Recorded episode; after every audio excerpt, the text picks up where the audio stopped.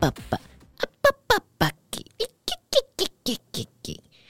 哟，各位听众，大家好，欢迎收听最新一集的播音。刚才那一段不是我在发疯，我在学我最近儿子的进度。哇，我儿子开始发出一些类似字词的声音，这样子，但应该不是字。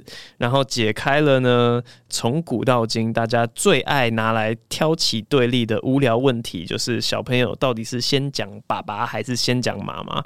我儿子他在 九个月半的时候呢，讲出了爸爸，他先讲爸爸这样子。他现在整天都爸爸爸啊爸爸爸爸，然后完全没有成就感，因为我觉得超无聊的。这个争执真的是非常无聊哎，我这到底有什么好吵的？这跟谁对他比较好，他跟谁熟一点关联都没有。我自己觉得爸爸的声音就是比妈妈好发啊，因为你自己观察一下你的嘴型，b 跟 m 就是爸跟妈嘴型一模一样，那差别在哪呢？就是妈是声带先开始震动，嗯妈。声带先震动，然后八是声带震动跟张嘴同时这样八，所以同时一定是比较好发的嘛？不知道，我自己觉得是这样子啊，所以也不会说有什么哦开心，或者我老婆也没有难过了，反正他就先发了八八八。然后小朋友我觉得真的很蛮奇妙的，他们是瞬间过夜就突然会一个新的技能，好像手机在换什么 iOS 十三点零点一的那种感觉。就他两天前突然开始不停的叭叭叭哒哒哒哒哒哒哒哒这样子，他之前是没有任何迹象，他只有那种。极端激动的时候，好比说他正在吃一个奶瓶，然后我把他从椅子拔起来的时候，他会这样子啊哒哒但是那个是极端激动的情况，除了这个之外呢，他没有自己在那边 babbling。然后两天前突然开始会的是这个技能，就是他软体更新完成，我觉得蛮有趣的，跟大家分享一下。好，那我最近呢都在打篮球，因为下个礼拜六我们就要打 YT 的夏季大战，反正就是一群 YouTuber，然后分蓝队跟紫队，我们互相的对抗。那因为我上次打球呢，其实就是 YT 圣诞大战，两年之前。我就想说恶补一下，我在打篮球，然后就回去跟外文系的学弟打篮球，然后才发现说，哇靠，哎、到底是哪一届开始台大外文的篮球变这么强啊？很扯哎、反正跟学弟打嘛，我就被学弟一步过，然后我想说，我靠，为什么会被一步过？然后其他人就安慰说啊，没关系啊，他是校队的。我想说，OK，好，那一个校队，然后就没隔一阵，就是说被一个人盖，然后他说哇，哎，那个也是校队的，然后我那个也是校队的，搞到最后到底是什么三个、四个、五个校队？什么时候台大外文有这么多校队啊？我在念书那个年代，我们是每一个杯赛都没有办法晋级第二轮的，我们全部一轮游哎。这个还有一个很感人的故事，是我我在大一到大四几乎没有晋级过任何一个杯赛，结果在大四的最后一个杯赛终于晋级了。然后那个真的很感人诶，那个最后是你知道你的篮球生涯。可能就这样子没办法晋级了。然后最后一场比赛，我们中场落后十五分吧，然后进到第四节是落后九分的一个状态，还是怎么样？我忘记。然后最后两分钟还是落后九分，有一个学弟对着我说：“学长，还有时间。”然后讲完这句话，他就马上砍进一颗三分，剩下六分。然后在最后的九十秒之内呢，我又投进了两颗三分追平，然后最后是我们有有一个大一的学弟，他一个三分出手被犯规，三罚中一，然后最后靠着一分的差距，我们就那一分把对方干掉，然后晋级第二轮，然后马上被刷掉。可是很感人呢，那个是我可以拿来吹十年的，就是哇，我们最后两分钟投进三颗三分球，然后最后逆转晋级了大学生涯唯一的一场杯赛。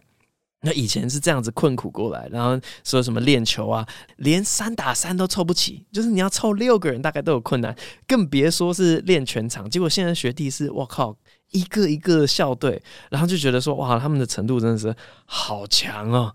就是在二楼打球那种感觉，然后有一种唉，这个东西还是纯粹当兴趣就好，实在是比不过他们。我就在旁边，就是好好的打我的阿北篮球，这样就好了，不用跟他们竞争。好，反正就最近就这样了。希望跟这些学弟的磨练呢，可以让我下个礼拜在 YT 夏季大战有呃不丢脸的表现，只求不丢脸就好了。好，那今天要进入的主题呢？我想我们这个 podcast 呢，过了两个礼拜的怪力乱神，你实在应该是够了。该回归到主题了。这个 podcast 的初衷，应该是要带领各位大众能进一步认识喜剧，但是我做的好失败啊！我每个礼拜都只会聊我有兴趣的主题而已，就变成说，好像原本初衷是要。看各个东西，然后就想办法拉回到喜剧的一点点，但到最后都变成我在发表我对各个不同东西的一些观点，这样每个礼拜的观点输出。哦，我怎么看这件事情？我怎么看这件事情？我怎么看这件事情？好了，那当然大家好像听着听着也觉得有趣是有趣，但是我自己内心就会觉得说啊。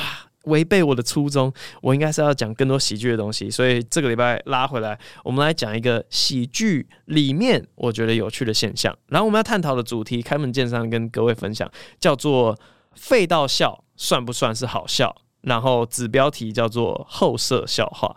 在我们讨论后设笑话之前呢，我们必须先来了解什么是一般的笑话。人之所以笑，到底是为什么？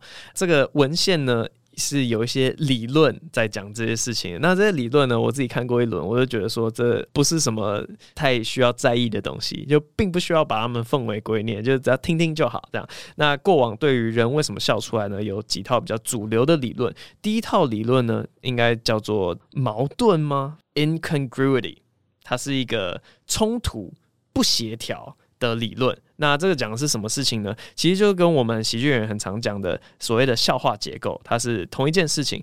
笑话结构是什么？就是误导，然后最后才会揭露啊，真正的故事是这样。所以我们很喜欢讲的一个东西是叫故事 A 跟故事 B。那故事 A、故事 B，如果要举例的话，大概就像我直接拿我以前英文讲过的一个笑话好了。我要跟我妈解释什么是留校察看，然后就跟她讲说，反正就是坐在一个教室，有个老师会看着我们把作业写完，然后我们就可以回家了。然后我妈听了之就非常激动，他就把我爸找来说：“你知道你儿子在学校干了什么好事吗？他找到一家免。”费的安亲班呢？好，那这个就是故事 A 跟故事 B。因为听到妈妈很激动的时候，大家预设的故事 A 就是妈妈对于小孩子被留校察看非常生气，所以怎么会养出这种小孩？但故事 B 是，哎，妈妈其实激动是因为非常开心找到了一家免费的安亲班。那这个就是典型的故事 A 跟故事 B，我们会做这样子的一个误导来做成一个笑话。那为什么会笑呢？就是通常在这个故事 B 丢出来的当下。听众是没有办法马上理解的，他会顿一下，然后当他理解的那一刹那，心中就有一个啊，我懂了，哈哈哈哈哈哈哈哈，解开了心中的纠结矛盾，然后他就会笑出来。所以这个不协调理论大概讲的是这个东西。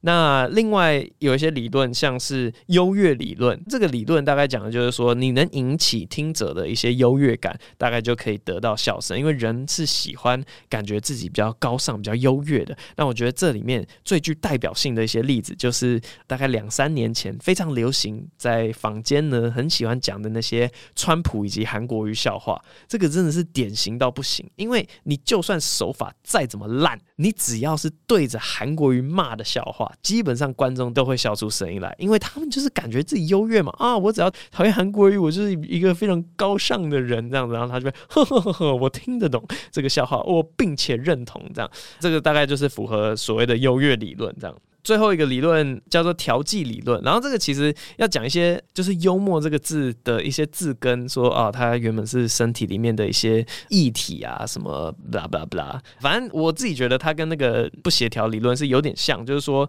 你身体里面如果积了一些紧张的情绪在你身体里面，当它被释放的时候，你是会感到开心的。所以我们在讲笑话的时候，很常是前面会故意营造那个紧张的气氛，你要带领大家去感受一个哦，我这边要揪起来，然后当它被释放的时候，观众就会笑出来。那我觉得这个跟不协调理论有一个差别的地方是，它可以去解释一些违反社会规范的笑话。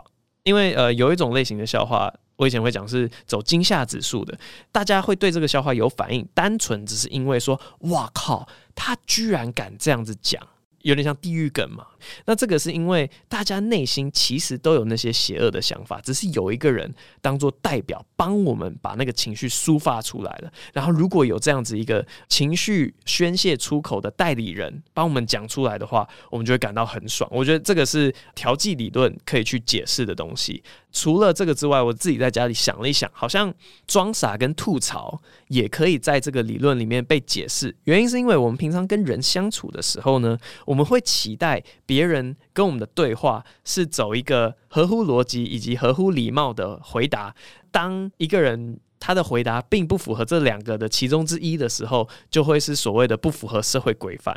所以你去想一想，在任何情况之下装傻为什么可以得到笑声？因为一般人不会装傻，一般人在那个情况之下他会给出一个合情合理的答案，但是装傻就是不合情或是不合理。那吐槽的话，就是我们在维持人与人的和谐之间呢，这个社交情况之下，我们是不会去戳破别人。就是你要有那个基本的良心，就是当一个人在犯蠢的时候，大家就是会压抑在心里面，然后不去戳破他。可是如果今天一个人明明白白的直接戳破说，那是你自己笨吧，然后大家就会笑出来，因为你心里面就是这样想。好，所以我觉得那个抒发一些心里面的紧张情绪啊，这个理论它可以去包含到这些事情。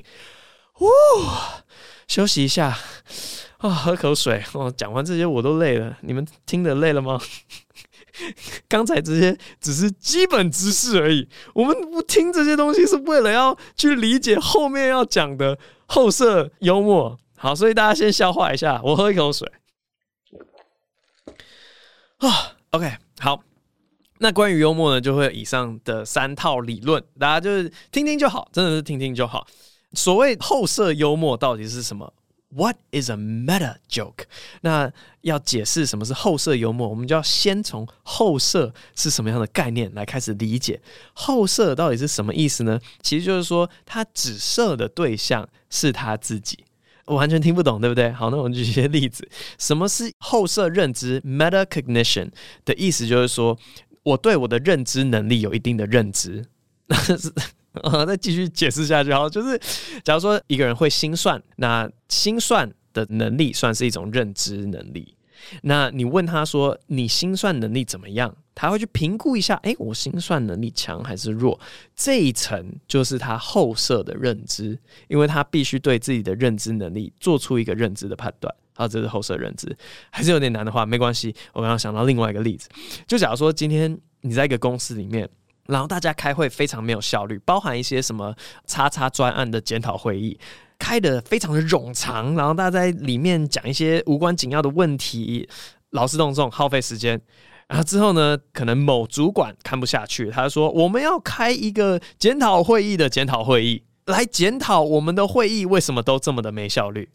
啊，这个就会是一个后设会议。如果有这么样一个词的话，它就是一个后设会议，因为我们要开一个会议来检讨之前的会议，这样大家懂了吗？所以它就是呃，你做的那件事情本身只设回自己。这样简单来讲，后设的笑话就是在讲笑话的笑话，他拿讲笑话这件事本身来当做一个笑话，那听起来有点悬，有点困难。直接举一些例子会比较好懂，或者我直接用一个很口语化的东西来表达就会比较好懂。废到笑，我觉得就是一个很精准可以讲出什么叫做后设笑话。因为废到笑，它的那个废在本质上，它在定义上就是说这个东西不好笑，一般人都会觉得它不好笑。可是它废又到笑，它因为不好笑，所以成为好笑。它是一个后设的笑话。好，我直接举一些例子好了。我之前呢看到一些我自己喜欢的笑话，我就会把它存进我的手机里面。然后我后来回头一看，我才发现说，诶，这些笑话好像都蛮后设的。我我念一个笑话给大家听好了。这个是它是原本是英文笑话，但我直接翻译，有些没办法翻的地方，我就会可能直接念英文。两个化学家走进了一间酒吧，第一个化学家说：“我要一杯 H2O 水。”第二个化学家说：“I'll have H2O too。”我也要 H2O，可是英文念起来是 “I'll have H2O too”。各位听到这边，你想象会发生什么情形呢？这个笑话接下来讲的是酒保随后给了他们两杯水，因为他有办法分辨什么是修辞学上面逗号放在之后的那个谐音，并不会混淆他对这个语用学情境的理解。是不是只有我一个人觉得好笑？等一下，等一下，OK，好，我要解释一下到底为什么好笑，OK。为什么好笑呢？因为这个笑话本来你的期待应该是说，哎，我要 H two O，我要 H two O two，然后酒保要给第二个化学家一杯双氧水，他喝了就会死掉。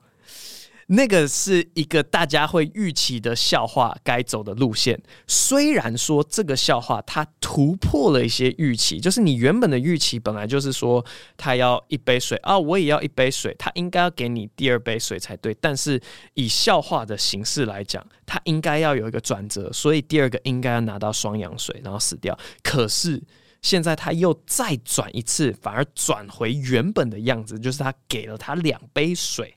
因为他知道这不是个笑话，是一个生活情境。好，我再举个例子，这个是前一阵子我跟我太太在吃早餐的时候，然后看到那个早餐店饮料杯盖笑话，大家应该也都是听到烂的。他是说看一部电影二十块，那三部多少？我就问我太太这个问题：一部电影二十块，三部多少？然后他就说六十。然后我就笑，我觉得超好笑的。然后，如果你没有听过这个笑话，你应该很难理解我为什么觉得好笑。因为这个笑话应该要讲的是三不五十这个烂梗，就哦，一部电影二十块，三部多少？三部五十，哈哈哈哈哈！因为他走一个谐音笑话。可是只有听这个笑话听到烂的人，然后你再倒回去讲说三部六十的时候，他才会觉得好笑，因为他已经在拿。陈腔滥调、听到腻的笑话来当做一个笑话，我是不是越举例，大家其实越听不懂？怎么办呢、啊？怎么办、大家听完只会觉得说：“哎、你的幽默感好奇怪。”大家并不会去欣赏这个后设笑话。好，我我举一些另外的例子。好，另外的例子。好，后设笑话呢，还会走的另外一种路线，就是除了拿大家既定已经听过的笑话的结局，然后再改写一个结局之外，他还可以做另外什么事情呢？就是可能一些喜剧演员常见的手法，真的是已经用到烂掉了，然后他会拿这件事情来开玩笑。哦，举个例子好了，假如说我今天在现场，然后我跟现场观众互动，我说：“哎、有没有讨厌跟喜剧演员互动的？来点尖叫声啊！”这个我就会觉得很好笑，因为喜剧演员无意义的互动实在是多到一个爆炸，就是每个人根本就不想要从观众身上得到什么，然后你还是要做一个没有意义的互动。然后说，哎、有没有怎样怎样的？来点尖叫声，这个已经 陈腔滥调，所以他就是故意拿这个东西来开他本身的玩笑，或者是刚那个笑话，他同一个感觉也可以做出，就是有没有人觉得喜剧演员在台上的互动都超没意义的？来点尖叫声啊，这个就大家懂我意思吧？他很后色这样子。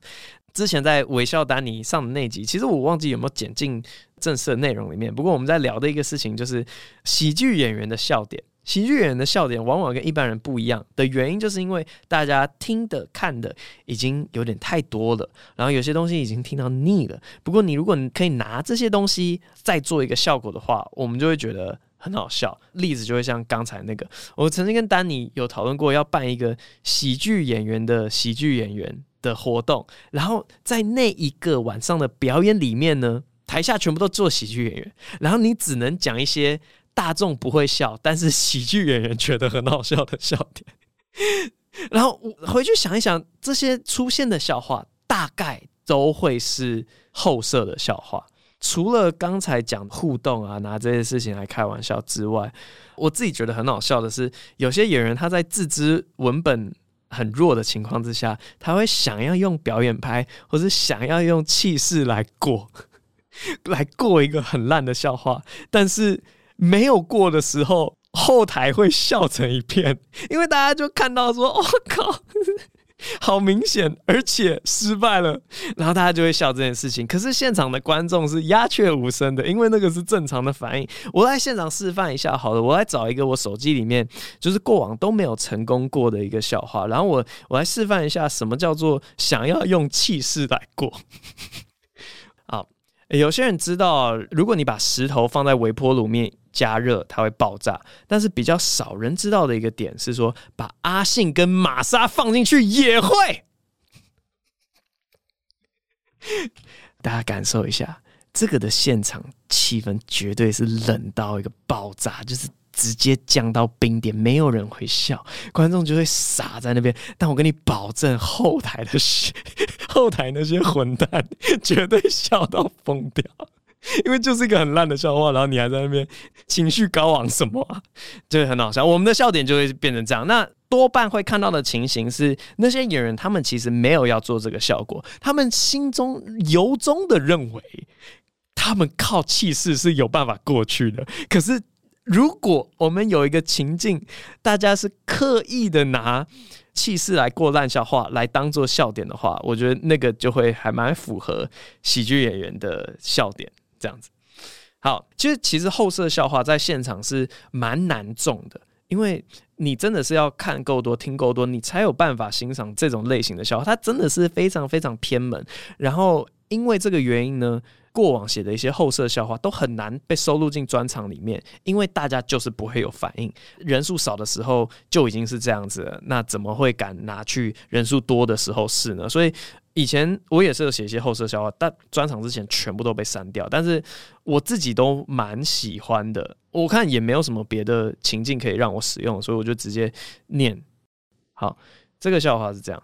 诶，大家有没有发现今年比去年热？然后观众通常会说有，然后下一句是说，那你们有没有发现，每一年都会有人发现今年比去年热？可能就有一个，因为你知道这是一个观察性的笑话。然后，那你们有没有发现，每年都会有人发现，每年都会有人发现 今年比去年热？接下来的 punchline 是，这是我第一次写逐字稿需要用到中括号，他的 punchline 是放在这里。然后为什么这个是个后设笑话？因为他已经在拿我。这个台上的表演者，他打破了我在表演的这个设定，超脱到我拿我写作笑话的这个过程来开玩笑。好，通常现场都不会有笑声，所以我直接讲掉。然后讲完这一串呢，我会再补一句，就是说，那你们有没有发现，每次有人讲笑话的开头是你们有没有发现，他后面要接的那件事情，你们永远都没有发现。然后这个是在拿观察型的幽默的开头的陈腔滥调来开玩笑，好，所以现场我都曾经试过，失败的次数大于成功的次数，可是刚好融合这一集的主题，所以跟大家分享一下，这是我自己觉得，哎呦不错，哎呦我喜欢哦，蛮后色蛮赞的的一些笑话，但大众不喜欢，所以综合刚才以上，就我们回过头来思考，废到笑到底算不算是好笑？我们来思考一下笑话的基本架构。好了，误导跟揭露，最后真正的答案。故事 A，故事 B，在后设笑话的情境里面，就已经变成了是说，你的误导，你的故事 A 是冒号，我在讲一个笑话，然后结果你的真正答案，故事 B 是冒号，我不是在讲一个笑话，然后可是因为。你仍然保有故事 A、故事 B，就是我是在讲一个笑话，诶、其实我不是在讲一个笑话，这个构造本身仍然符合笑话的结构，所以它还是个笑话，但是他的 punchline 不好笑，很妙吧？所以他是一个非常矛盾冲突的存在。废到笑到底好不好笑呢？答案是他既好笑，既不好笑。好，所以呃，不知道各位有没有喜欢这种类型的幽默啊？这个算是比什么黄色笑话、地狱梗更偏门的一类幽默。呃，不知道各位的想法如何？有没有喜欢我刚刚那些被我舍弃的笑话呢？嗯、可以在留言区让我知道。好，那这集分享就到这边，我们接下来进入 Q&A 部分。首先第一个叫做鹿港树懒。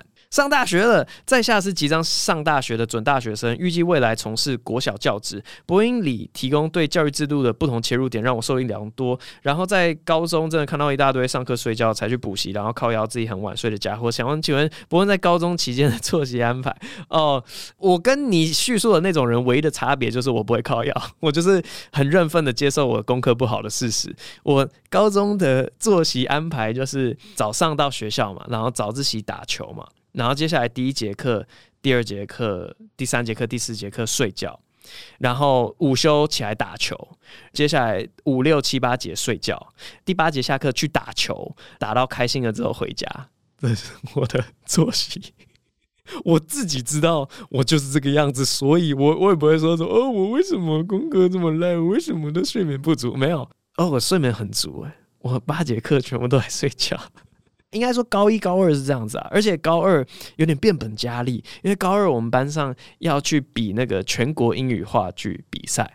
因为我们得到那个校内第一名，然后代表学校去比全国这样，然后一直请公假，一直请公假，就可以名正言顺的打球，整天打球，连觉都不睡了，上课不睡觉，就是请公假打球，打球，打球。然后老师超生气，老师说：“你们不要以为我不知道你们请公假，全部都在那边给我打篮球。”然后我们就装没事，说：“好，没有啊，我们在练习。”然后最后我们就拿了全国第一。啊，老师就点点，办法，没办法抢什么，好可怜，因为我们就这样子明目张胆的打球啊，可是没办法，哎、你拿我们怎么办呢？我们就是拿了全国第一，再继续包办全国最佳男主角、全国最佳男配角、全国最佳导演啊，老师哑口无言。大概就这样。好，我的高中作息啊，高三就认真读书了，高三就没有再打球了。下一位，Cherry Rosa，考完会考的准高一生，哇，一个准大学，一个准高一酷。Hello，博文选我选我，虽然成绩出来很久，我对作文分数也算满意，但想问多做多得你怎么看？说真的，我觉得这个题目只是一个功利主义的社会打脸自己而已。大多数人都是违背真实的想法啊，以及高二去英国读高中适合吗？虽然我申请了半额奖学金，但英国物价很高。但我的高中是会考前就决定好的直升，不过不是我的完全意愿。还有台湾教育把高中生变得很累很辛苦，很想去英国读书，但不知道会不会更好。博恩可以分享硕士留英的经验吗？如果你看到我的留言，谢谢你用心听完，很支持你的 Podcast 跟 YouTube，好，感谢你。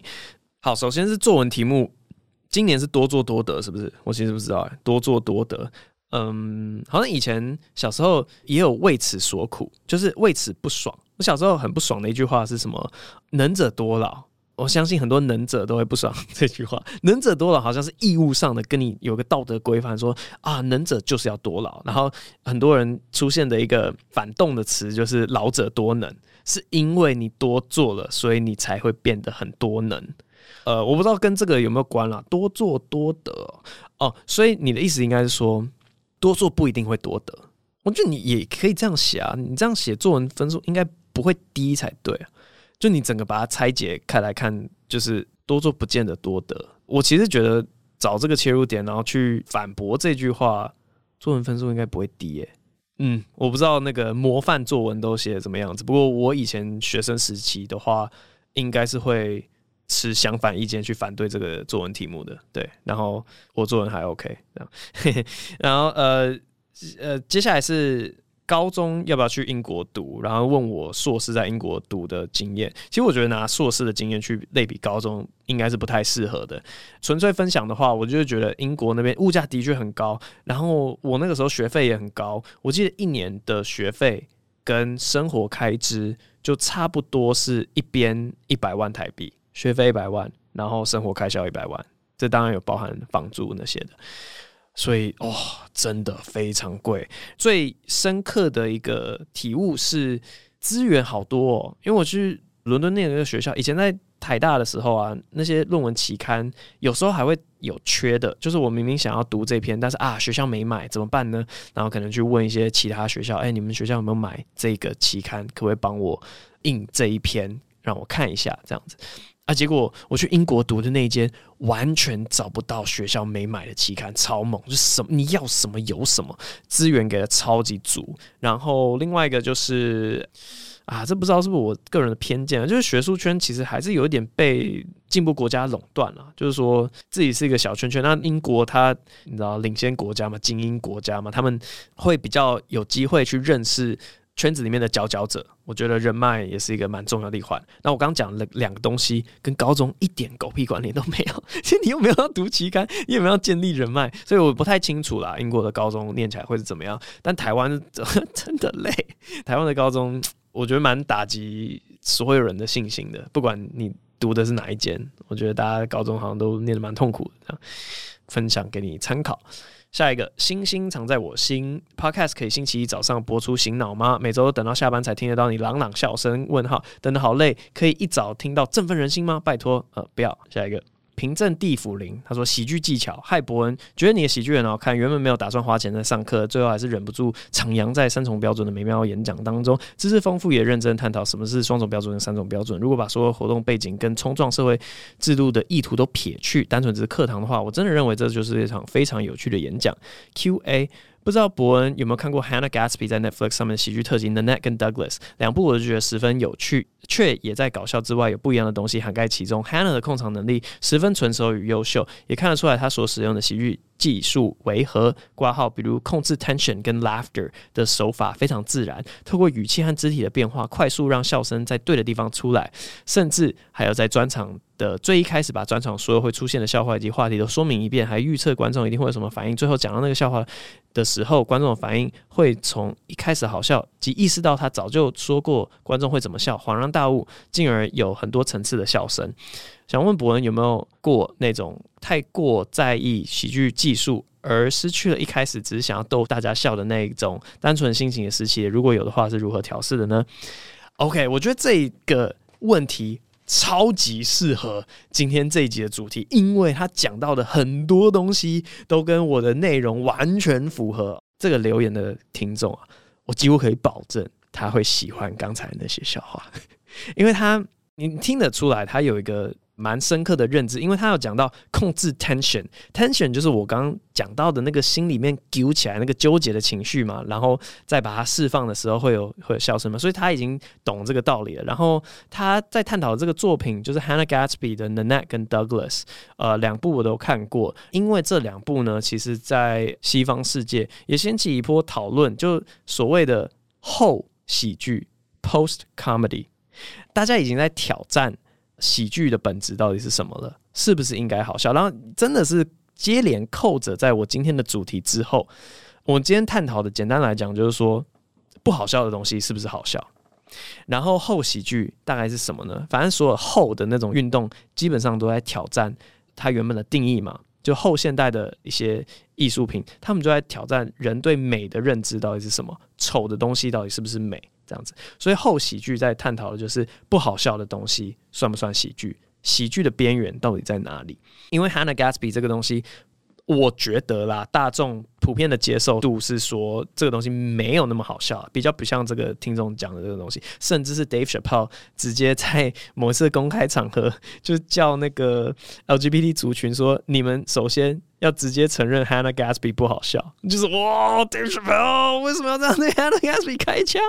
好，所以我觉得普遍接受度来讲是他们都觉得东西不好笑，可是我跟你一样认为说他在做的东西是有趣的，因为他在挑战好笑不好笑的界限在哪里，以及挑战预期的那个冲突。因为我先跟你讲了，所以你照理来讲已经不会有那个被误导的过程了。我已经跟你讲会发生了什么事情，可是他。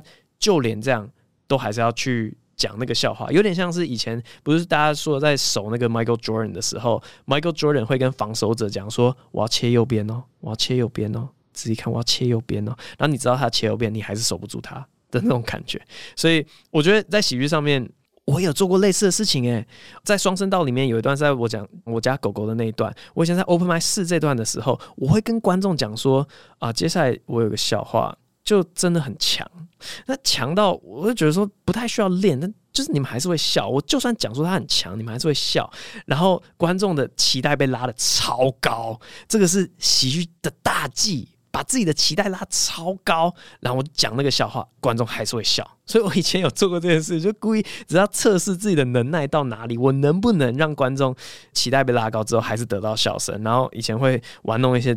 东西，我觉得这几年完全就是遇到他最后问的有没有在追求一些技巧的过程当中丧失一些什么东西。哇，我其实觉得大家应该有。如果你是我的狂热粉，而且要要到分析我的那个阶段的话，你可以在不同的地方找到一些蛛丝马迹，就好比说另存新档那个里面在玩一些什么回文的笑话啦，然后到后来我在各个访谈里面讲说，我舍弃了过去的许多坚持，这次的三重标准就是完全我讲出了一些我平常会嗤之以鼻的东西。其实这个都是我自己人生的旅程，反正走到现在这个阶段，三重标准有点就是我不追求任何的技巧。我就是要走大家会笑的东西，即便那个东西我自己内心里面觉得 是廉价，但我还是讲出来，因为观众还是会笑。这样，我我有点摆荡在中间啦。我觉得最后都还是回归手法是一回事，但是真的到了一个阶段，你会开始去反省，说我有这些能力，我到底要把它用在什么事情身上？哇，这个讲得好走心哦！我要开始走心了。有些人会喜欢讲说，这个喜剧啊、脱口秀要带有意义或什么的。我觉得那个并不是一个义务上必须拥有这个东西，而是说，当你有能力让所有人专心听你讲话，这是一个非常难能可贵的能力。诶，你有办法引起大家的情绪，这个是一个很特别的能力。诶，你要拿它这个超能力来做好事还是做坏事？我觉得到最后思考的是这个点。是因为这件事情，你如果不拿去呼吁大家注意一些重要事情的话，非常可惜，所以才会觉得要在自己的作品里面放一些意义。我自己现在的心得是这样子啦，所以那些手法什么的，我觉得全部玩过一轮，知道自己熟悉什么，不熟悉什么之后呢，就是开始去想说我要拿这些东西来干嘛。这样好，希望这个答案有让你喜欢。嗯，下一个可爱猫猫，他说。喵喵为什么这么可爱？人类如果先遇到猫头鹰，再遇到猫的话，那猫会被叫成什么？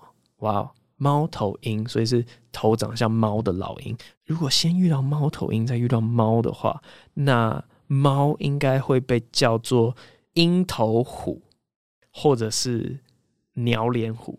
我们叫鸟脸虎哈，你觉得哇，你怎么长得那么像那只鸟？这个鸟脸虎。好难听哦，鸟脸虎。哎，猫派跟狗派会变成有没有狗派？那有没有人是鸟脸虎派？哇哇，鸟脸虎好可爱哦！好，鸟脸虎。下一个，您好呢，企鹅莫加达莫加达，想问一下博恩，人是要不断的精进自己，那这样会发现其他女生的条件比女友好，在撇开道德束缚之下，是不是就该一直换呢？诶、那我这个问题回答，为撇开道德束缚，对啊，就是要一直换啊，对吧？那顺着这个人的脉络底下，应该是要这样子。你找到更好，你就要一直换。但是呢，引进另外一个，就是所谓的是麦田理论还是花田理论啊？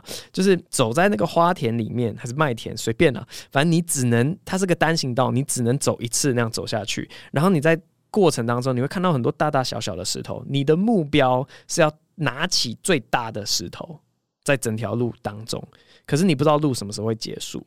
然后呢，你拿到了石头之后，你不可以换石头。好，所以套用在感情里面，就是说。有点像一夫一妻制嘛。你拿到那个石头之后，你就说好，我就拿这个石。然后后面就算出现更大的石头，你也不可以换。这个是以前的那个婚姻价值观。然后我 以前有读过数学家，他们有算过，就是这个理论呢，大概是几岁的时候，你让一手抓下去是最好。然后我记得算出来是三十岁，人在三十岁的时候再定下来说，你这一辈子的对象是谁，比较符合数学上面可以最大化自己找到最大石头的几率。这样，所以在三十岁之前就一直看，一直看，一直看，然后觉得哇，好多对象都好优秀，好优秀，好优秀。三十岁的那刹那，你捡一颗起来，就这样，这样就是你的，这样子捡起来，你的那个几率是最大的，因为之后就可能会错失人生遇到最大石头。好，那反正这是一般的那个爱情观。那这个人他是说，撇除道德束缚之外，是不是我后面看到更大的石头就拿起来啊？对啊，啊，就就就是这样子，因为你看到的是更大的石头嘛。但我们这个世界是有道德存在的嘛？OK。好，下一位鱼主啊，这个上礼拜有回到 Open Mind 的观众哈，请你吃芭乐，对不对？好，我没有不能吃芭乐，只是没有特别爱。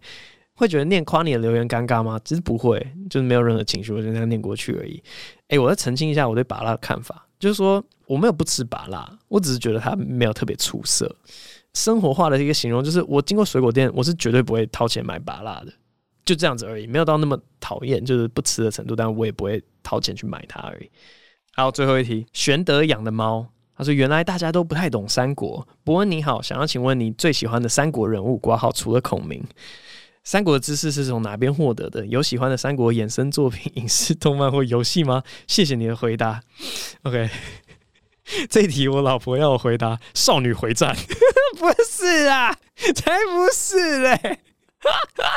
广告打太大了啦！少女 play，放弃 play，不是啦，不是少女回战啦。那个三国人物全部变女角，我就觉得他们在地下有知的话，一定在他们的坟墓里面气到翻滚，说：“我靠，我是一代悍将，你把我变成一个巨乳做什么？” 啊！我以前小时候的知识全部都是来自《欢乐三国志》，侯文勇跟蔡康永的《欢乐三国志》。以前是买了全套，然后听到会背，完全会背。然后我觉得冥冥之中，小时候也开启了一个，这个算是有点偏相声吧，对吧、啊？然后他们就是那样子一抛一接的有趣的内容，对，应该算有趣的内容。然后甚至是我五六年级的时候，我班上最好的同学其实就是侯文勇的大儿子，这样子。然后那时候超兴奋的，我就说哇哦！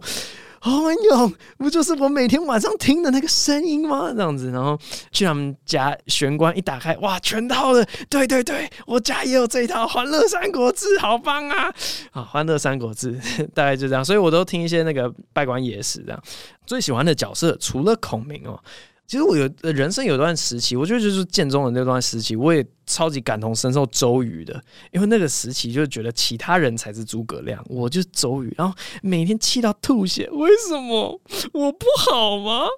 我也还不错啊，对，所以我蛮喜欢周瑜的，而且我不知道是不是真的，但是诸葛亮老婆是不是很丑啊？然后周瑜的老婆是不是蛮漂亮的？就是你知道江东二乔。所以我觉得说，哎，周瑜好像还蛮不错的，可以当一下周瑜这样子，嗯，就这样。三国衍生作品《少女怀战》战战，不要，我没有没有接这个业配，为什么要帮他们打广告啊？不重要。好，接下来就进入鸟叫的部分。今天要学的鸟叫呢，是因为我很喜欢玩 Switch 的一个游戏叫 Untitled Goose Game，所以我们来学一下鹅，一些一直烦村民的鹅哦。来，这个鹅的叫声是这样。被骗到了吧？后色幽默，嘿嘿，我们下次再见，拜拜。